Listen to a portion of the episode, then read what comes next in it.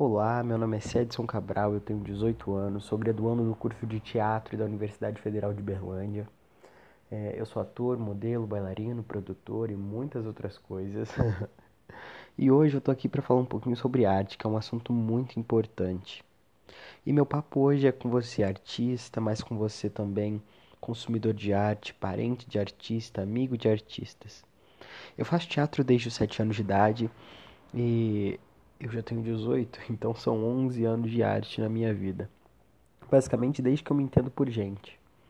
O teatro e as artes em geral sempre tiveram muito ligadas à política para mim.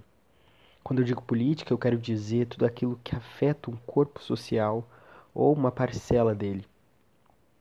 E esse sempre foi o grande papel da arte, o grande objetivo da arte para mim.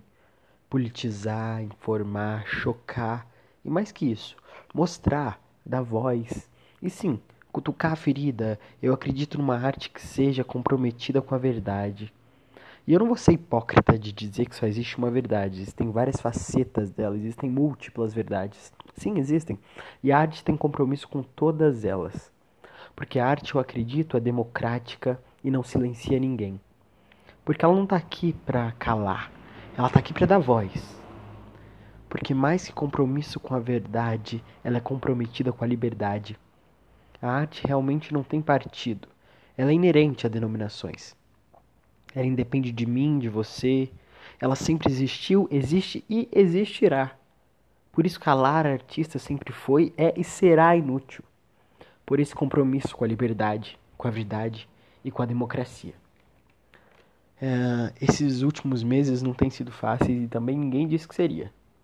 E eu acredito que esse seja o grande papel da arte, o nosso grande papel quanto artistas e pessoas comprometidas com a liberdade, com a verdade, com a democracia.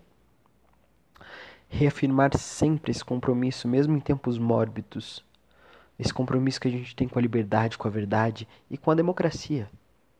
Doa quem doer, custe a quem custar, e para isso que eu faço arte, para isso que se faz arte, para usar na luta, em momentos como esse e gritar bem alto, reafirmando o compromisso com a arte e com a liberdade.